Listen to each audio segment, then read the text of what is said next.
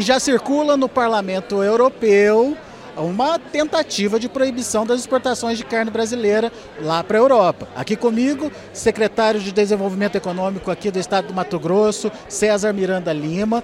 É, o César está fazendo um trabalho muito importante de é, tentar explicar para os europeus o que de fato está acontecendo aqui no Brasil.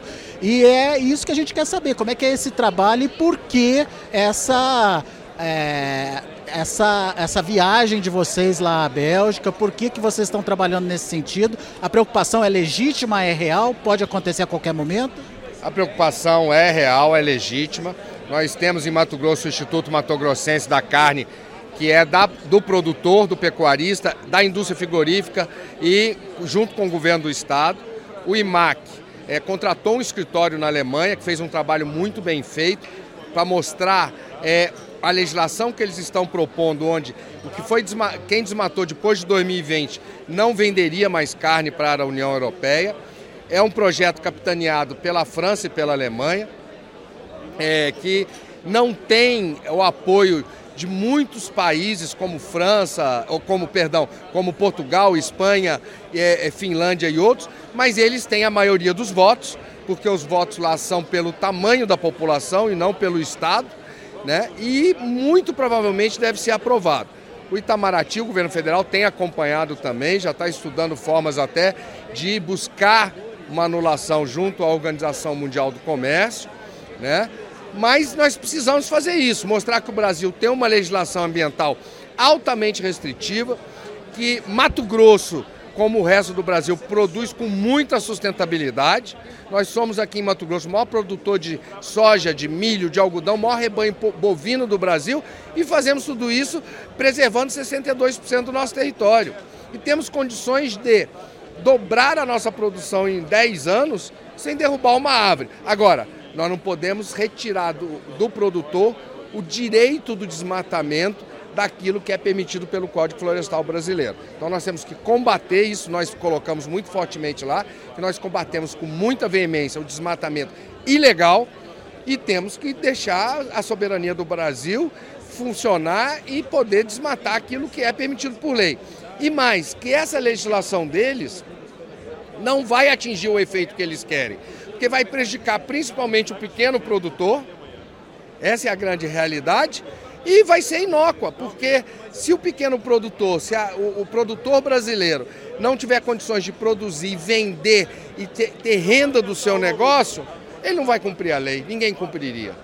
Qual é o pai de família que vai deixar de tirar uma árvore, certo? Vendo um filho passando fome. Então nós precisamos dar alternativas, oportunidades e mais, também se receber pelos nossos serviços ambientais. Que um produtor em Mato Grosso, que está na região amazônica, que tem uma área de mil hectares, só pode utilizar 200, então que os outros 800 o mundo ajude a preservar também. Porque ele teve que comprar mil para poder utilizar 200, ele paga o, o, os impostos de mil, ele, se tiver uma queimada nesses 800, ele é responsabilizado. Então vamos começar a quantificar de verdade os nossos serviços ambientais, a produção de carbono e vamos também remunerar o produtor. Agora, como é que foi essa conversa? É, eles foram receptivos, eles entenderam? É um trabalho difícil? Olha, do momento que você começa a conversar tecnicamente, com dados, é, e como eu disse, o IMAC contratou um escritório na Alemanha que fez uma análise jurídica muito bem feita. É, eles não têm argumento. O que acontece é que existem alguns países, alguns líderes, que têm posições políticas que eles defendem por questões outras. Né? Mas quando você conversa é, com alguns países europeus, como eu disse, Espanha, Portugal, Finlândia, que tem grandes florestas, né? a Finlândia seria altamente prejudicada, certo? Você tem uma receptividade muito grande.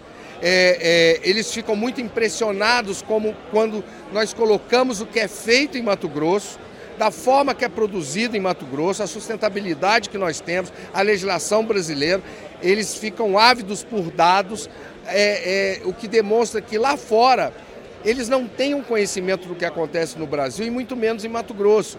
Eles, eles, eles recebem uma informação pronta, uma informação que é passada para eles com interesses outros, comerciais, etc. e eles se alimentam daquilo e em cima daquilo tomam decisões. Então, cabe a nós, enquanto governos subnacionais, governo federal, estamos cada vez mais falando, mostrando a verdade, mostrando o que é a realidade do Brasil, a realidade de Mato Grosso, para que o mundo comece a entender que existem muitas formas de garantir a segurança alimentar do mundo. Nós temos aí dados da FAO, 1 bilhão e 600 milhões de pessoas no planeta passando necessidade. Nós precisamos garantir comida para as pessoas, certo? E, obviamente, preservar o meio ambiente, se preocupar com as questões climáticas e Mato Grosso é a prova real de que tudo isso é possível. Mas esse desconhecimento, ele está no conceito do que é Amazônia, do que é bioma amazônico, do que é a Amazônia legal. Isso é até complexo para nós brasileiros, né? Esse conceito está que lá fora as informações que são repassadas, elas são, é, como eu diria, é, é, editadas para passar aquilo que é interessante que chegue lá fora. Por exemplo, falam tanto da nossa Amazônia. Né? Nós temos aí 86% da nossa Amazônia preservada, certo? O Brasil tem um compromisso com o mundo por ter uma Amazônia que é o pulmão do mundo, que é o que eles dizem, que também não é realidade. Ótimo! Então vamos pagar por esse serviço ambiental. Se nós temos que preservar as nossas florestas como o produtor brasileiro preserva, certo? Que o mundo, aqueles que desmataram no passado, você vai nos Estados Unidos, eu acabei de voltar de Nebraska, é um dos estados que mais, é o estado que mais produz carne nos Estados Unidos, certo? A agricultura altamente irrigada, 100% irrigada. Você não vê área de preservação permanente? Você vai na Europa, você não vê área de preservação permanente. Isso não existe. Por quê? Porque eram conceitos utilizados no passado e agora eles querem o quê? Que uma agricultura nova, uma fronteira agrícola nova como é de Mato Grosso, que tem aí 30, 40 anos, não possa se desenvolver? Não.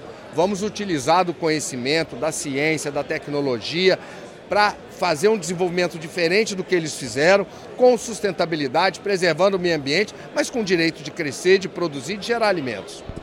O importante é a gente destacar o trabalho que vem sendo feito, afinal de contas, é um trabalho de formiguinha, mas precisa ser feito, porque, afinal de contas, o Brasil tem se destacado na produção internacional de alimentos e precisa continuar com esse potencial todo, mas a gente precisa destravar algumas condições e também é, tirar alguns preconceitos existentes aí no mundo. Daqui a pouco a gente volta com mais informações. Participe das nossas mídias sociais no Facebook Notícias Agrícolas, no Instagram, arroba Notícias Agrícolas e em nosso Twitter, arroba Notiagre. E para assistir todos os nossos vídeos, se inscreva no YouTube e na Twitch Notícias Agrícolas Oficial.